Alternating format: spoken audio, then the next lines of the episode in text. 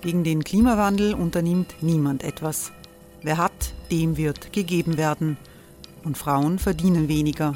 War ja immer schon so. Man ärgert sich und macht weiter. Was aber, wenn nicht? Wir haben eine Idee. Die Falter Arena macht die Bühne frei für Menschen und Projekte, die das Land verändern. Mein Name ist Eva Konzett. Ich leite das Politikressort im Falter. Und am Sonntag, den 26. Mai, veranstalten wir im Wiener Stadtsaal die nächste Falter Arena. Mit dabei unter anderem der ehemalige Politiker und Neosänger Matthias Strolz, Theresa Imre von Markter, Sonja Jöchtel von Love Politics oder Kari Ochsner von Ochsner Wärmepumpen. Machen statt jammern. Wir schauen uns an, wie das funktionieren kann. Kommen auch Sie vorbei. Alle Informationen und Tickets finden Sie unter falter.at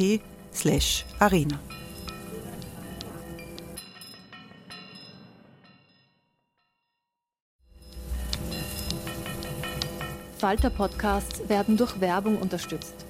Das hilft bei der Finanzierung unseres journalistischen Angebots. Die Erderhitzung ist kein Gefühl, aber mit vielen Gefühlen verbunden. Sorgen etwa oder Angst. Eine Veranstaltung gegen diese Ohnmacht ist Tipping Time, eine Klimakonferenz der Zivilgesellschaft. Von 9.5. bis 11.5. findet Tipping Time in Kooperation von Globe Art, Solektiv und Tangente St. Pölten statt und lädt ein zu Diskurs, Diskussionen und Workshops mit namhaften Vortragenden wie Nikolai Schulz und Friederike Otto. Weitere Informationen finden Sie auf www.tangentesanktpölten.at.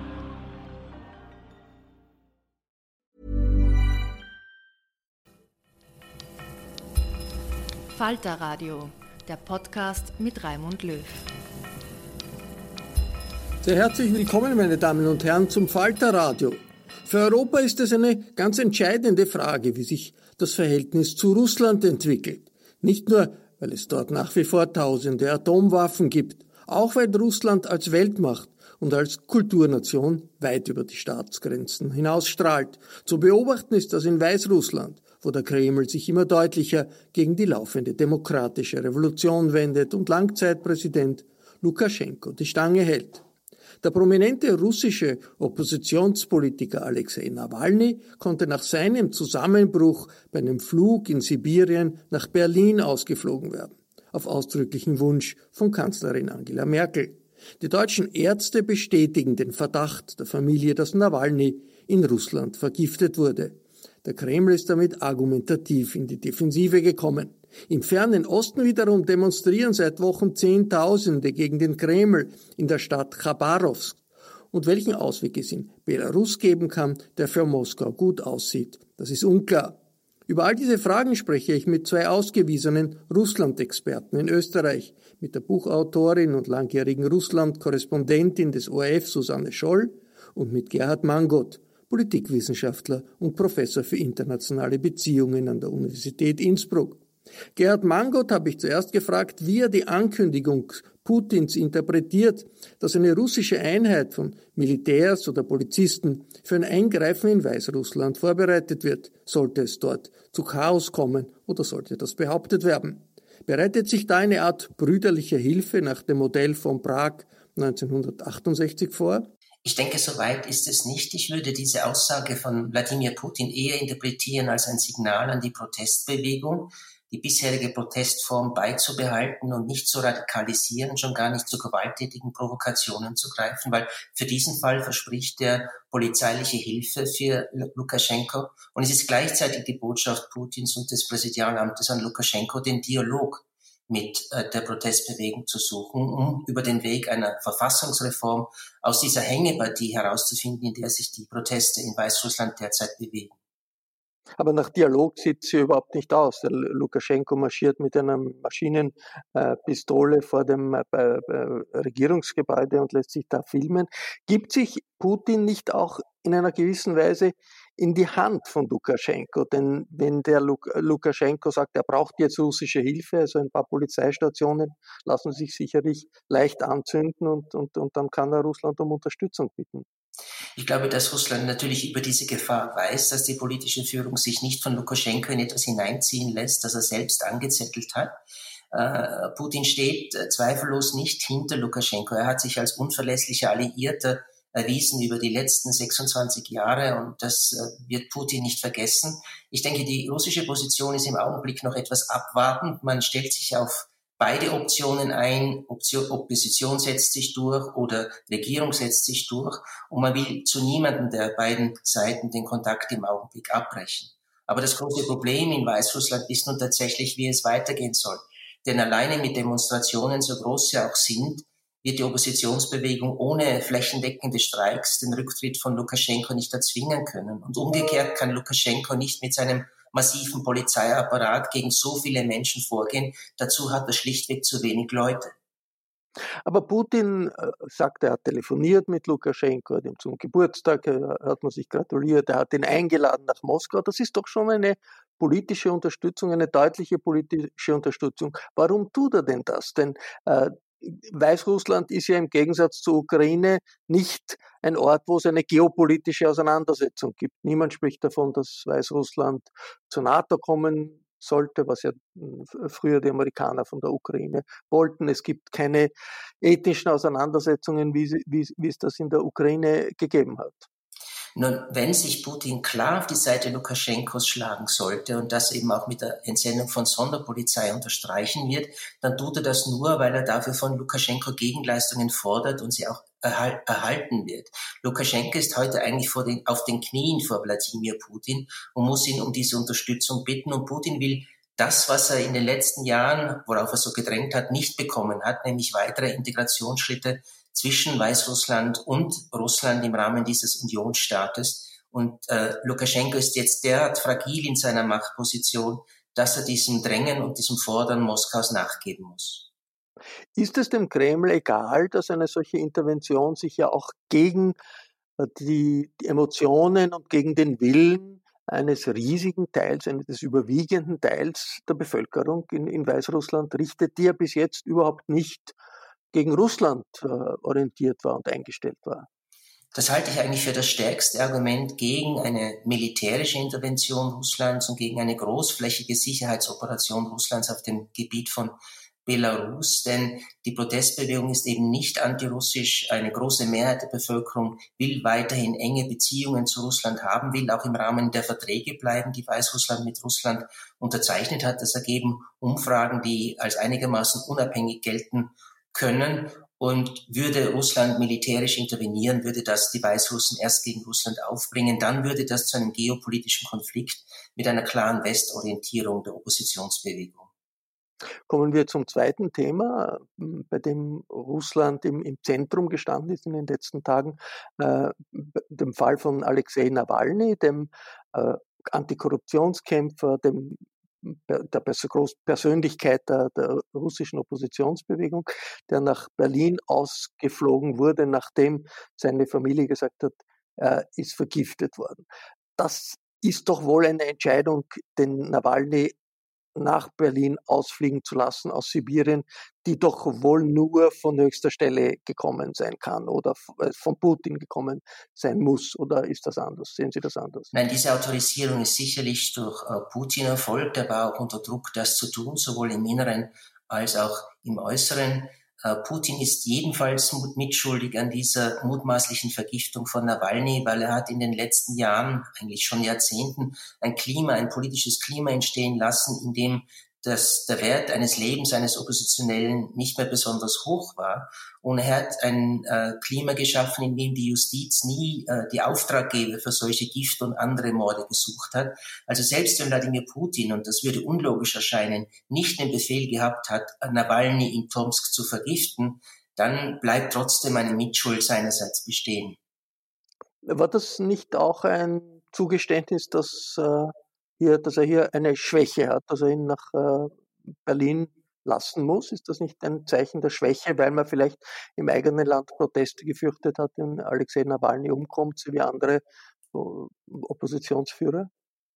Nun, äh, Wladimir Putin kann eigentlich kein Interesse äh, an äh, ein, am Tod von Nawalny haben. Und ich kann natürlich auch nicht in den Kopf von Wladimir Putin blicken, aber äh, Putin weiß, dass er durch eine dauerhafte Behinderung oder gar den Tod von Nawalny die Proteste in Russland galvanisieren würde. Natürlich würde eine äh, führende Figur der Protestbewegung fehlen, die vor allem die jungen Menschen in Russland anspricht.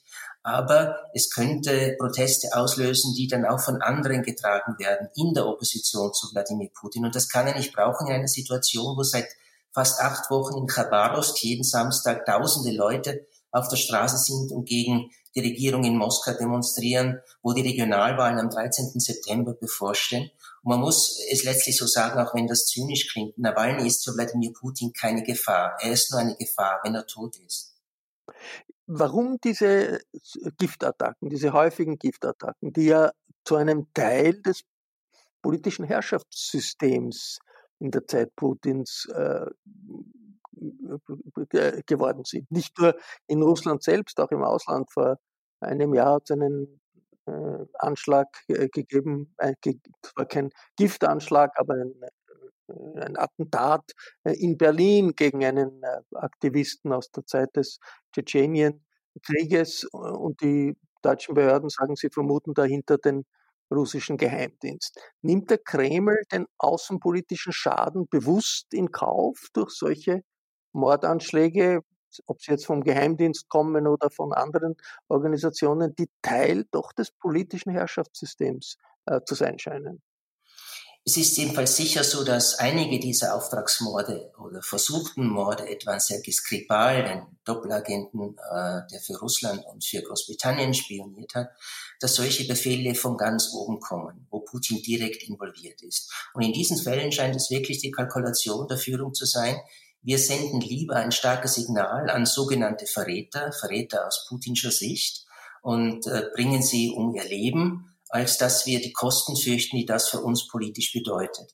Die Kosten waren ja bislang auch immer sehr, sehr gering. Wenn man absieht von den Ausweisungen von Diplomaten, 60 innerhalb der Europäischen Union beim Skripal-Fall, äh, ist ja nicht viel passiert. Und man erwartet sich auf russischer Seite ohnehin keine nachhaltige Besserung des Klimas zwischen dem Westen und Russland in den nächsten Jahren.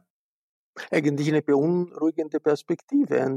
Ähm, die Führung einer ganz, ganz wichtigen Macht in, in der Nachbarschaft Europas, die mit Giftattacken agieren muss oder glaubt agieren zu müssen, um ihre Herrschaft äh, zu stabilisieren.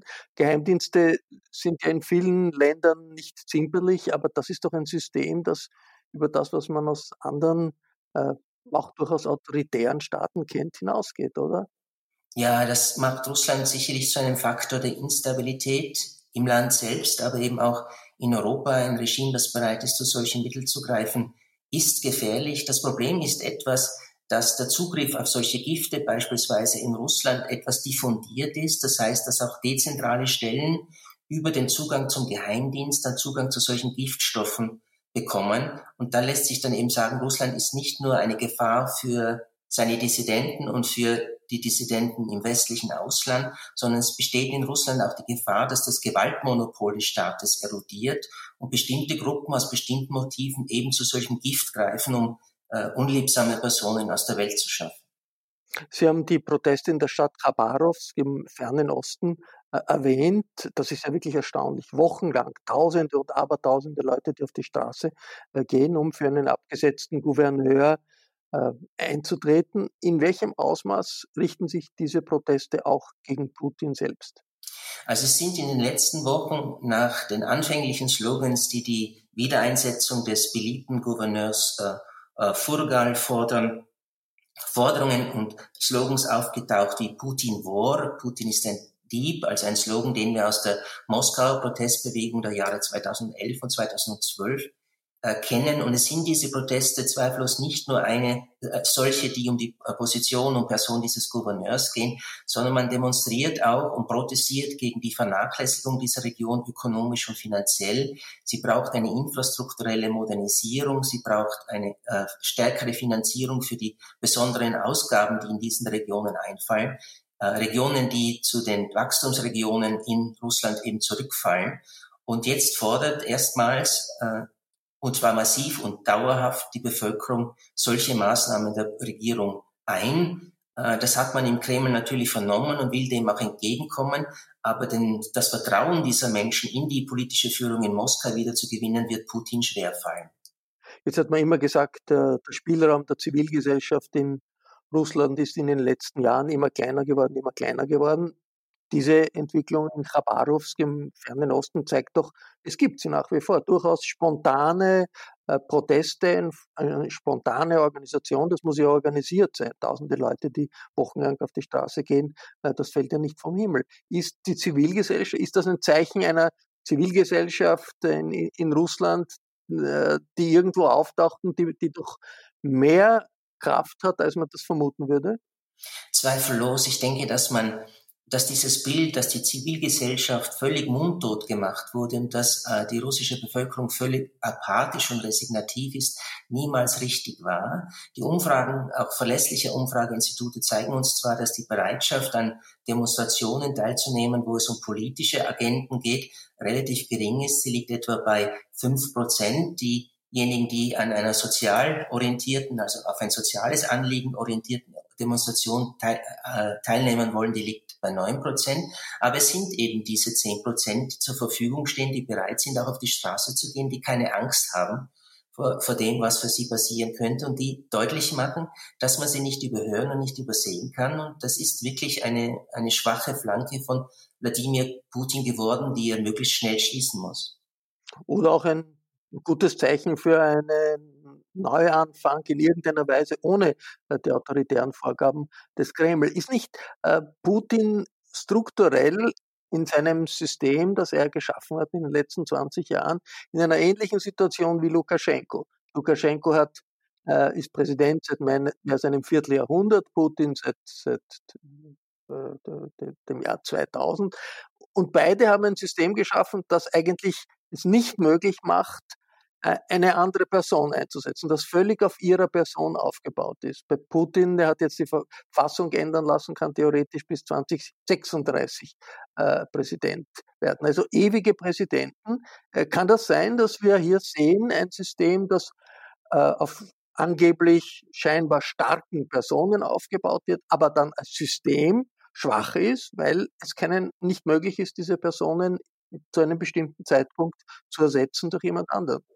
Ich glaube, dass das, was in Belarus, Belarus passiert, äh, äh, die putinsche Mannschaft auch unter Druck setzt und sie ängstigt, weil man nicht für möglich gehalten hätte, dass sowas in diesem von Lukaschenko über Jahrzehnte regierten Land passiert. Und so glaubte man auch zu Hause in Russland selbst, sicher zu sein vor Protesten. Ich glaube, dass das eine trügerische Einstellung war, eine trügerische Erwartung war und dass sich Putin schon sehr stark darum bemühen muss, vor allem im Bereich eben der ökonomischen Leistungsfähigkeit Russlands für die Mittelklasse tatsächlich eine Perspektive zu stellen, um zu verhindern, dass sie auf die Straße geht. Was die Nachfolge Putins betrifft, bin ich immer noch skeptisch.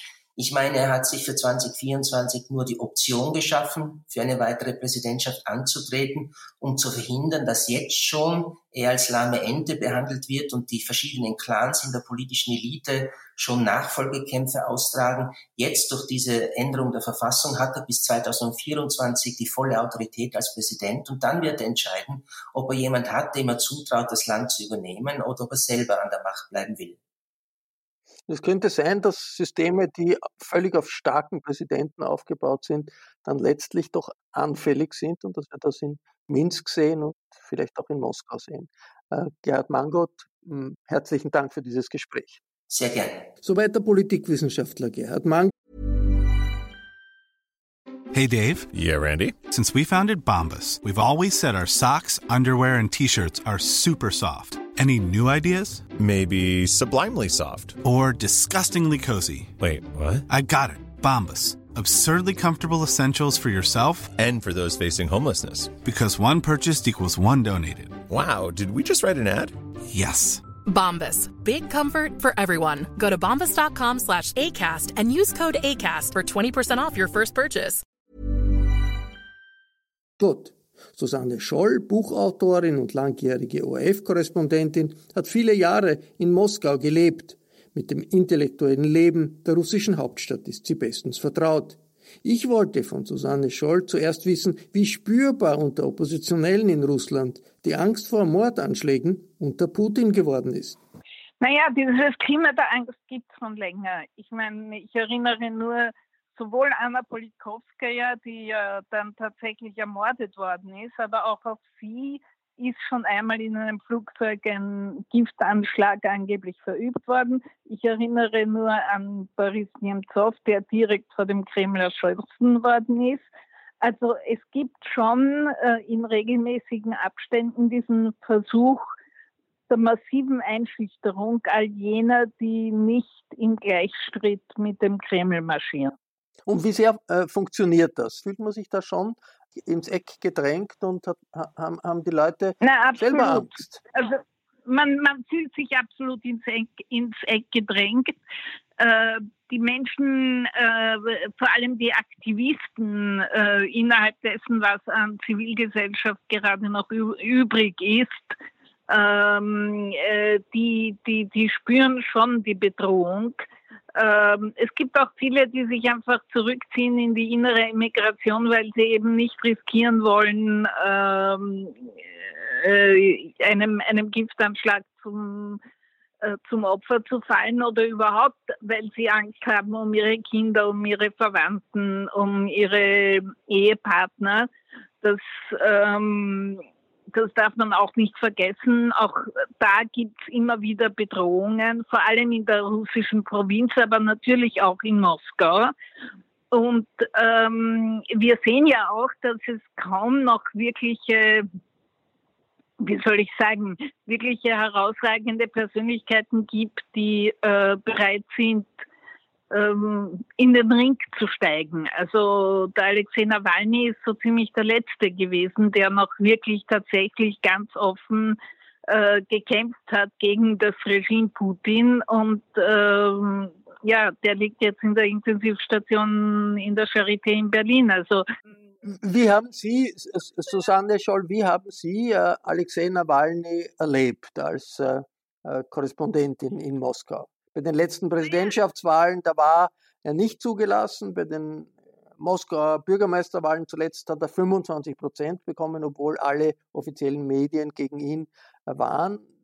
Wie haben Sie ihn erlebt? Eigentlich als ziemlich unsympathisch. Also er war lange Zeit, hat er sich sehr ähm, nationalistisch gegeben, ähm, war auch nicht unbedingt mit allen Teilen der Zivilgesellschaft so wahnsinnig verbunden, aber er war eben ein großer Korruptionsbekämpfer, das äh, muss man ihm neidlos zugestehen. Er äh, hat auch diese Linie immer verfolgt und das hat ihm sehr viel äh, Unterstützung und auch sehr viel Hochachtung eingebracht weil die Leute sind wirklich müde. Dieses Putin-Regime ist dermaßen korrupt, dass es äh, tatsächlich auch die russische Bevölkerung, die ja wirklich vieles gewöhnt ist und, und vieles aushält, dass es schon viel zu viel ist und, und, und dass sie wirklich genug haben davon. Und das, da hat der, der Nawalny wirklich einen, einen Punkt getroffen und das war auch sein,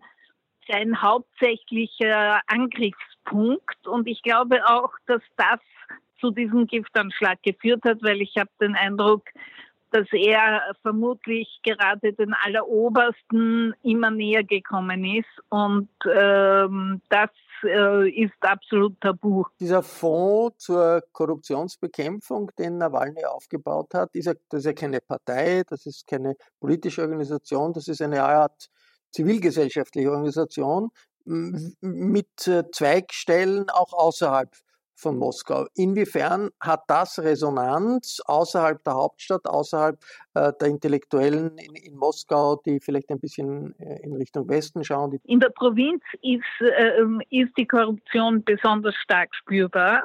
Man kommt irgendwie nirgends hin, wenn man nicht äh, immer bereit ist äh, zu schmieren und äh, oder auch Gegenleistungen zu erbringen. Und ähm, gerade in der Provinz hat Nawalny auch besonders viel Unterstützung.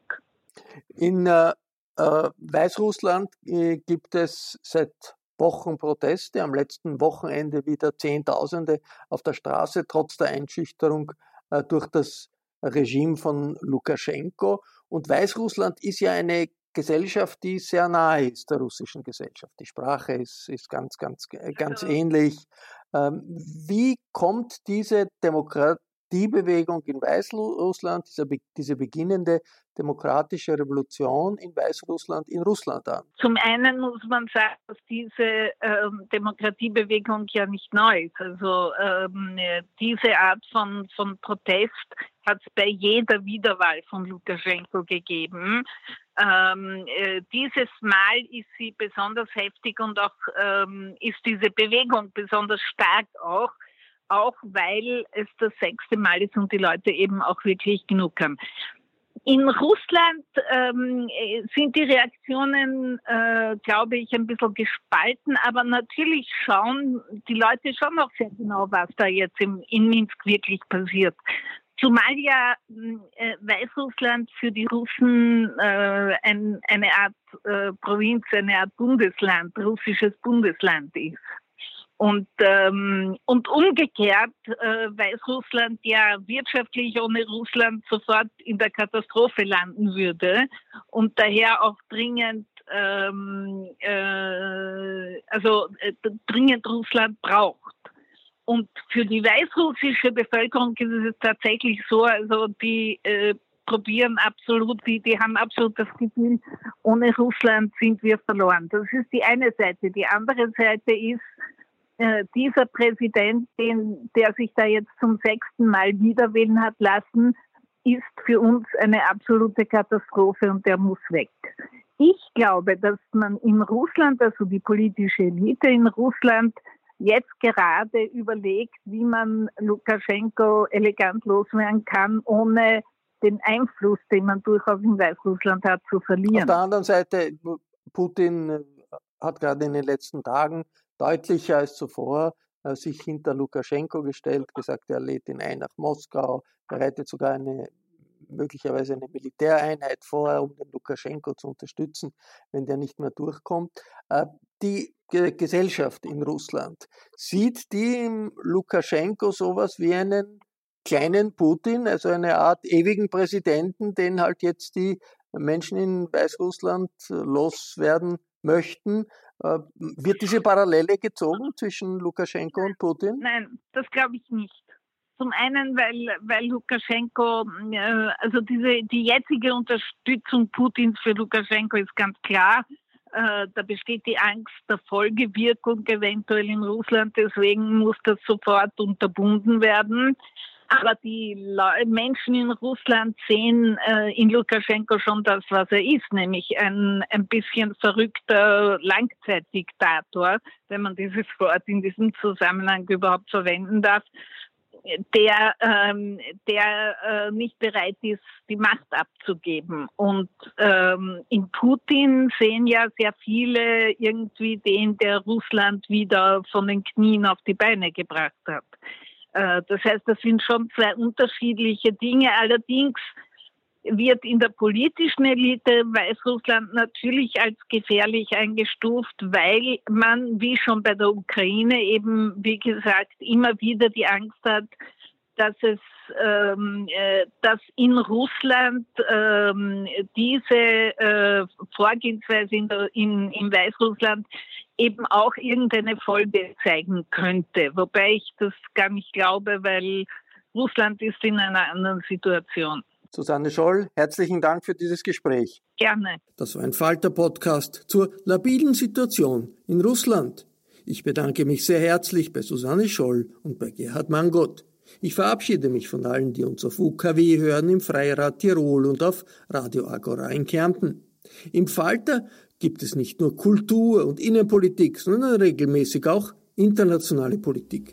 Daher an dieser Stelle der Hinweis, ein Falter-Abo hält Sie auf dem Laufenden. Das kann man über die Internetseite abo.falter.at bestellen. Ursula Winterauer hat die Signation gestaltet, Anna Goldenberg betreut die Technik. Ich verabschiede mich bis zur nächsten Folge.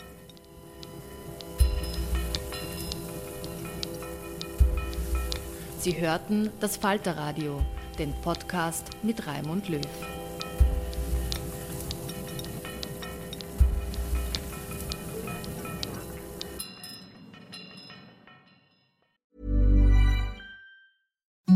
Imagine the softest sheets you've ever felt. Now imagine them getting even softer over time. That's what you'll feel with Bowl and Branch's organic cotton sheets. In a recent customer survey, 96% replied that Bowl and Branch sheets get softer with every wash. Start getting your best night's sleep in these sheets that get softer and softer for years to come. Try their sheets with a 30-night guarantee. Plus, get 15% off your first order at bowlandbranch.com. Code BUTTERY. Exclusions apply. See site for details. Normally, being a little extra might be a bit much, but not when it comes to healthcare. That's why United Healthcare's Health Protector Guard fixed indemnity insurance plans, underwritten by Golden Rule Insurance Company, supplement your primary plan so you manage out of pocket costs. Learn more at uh1.com.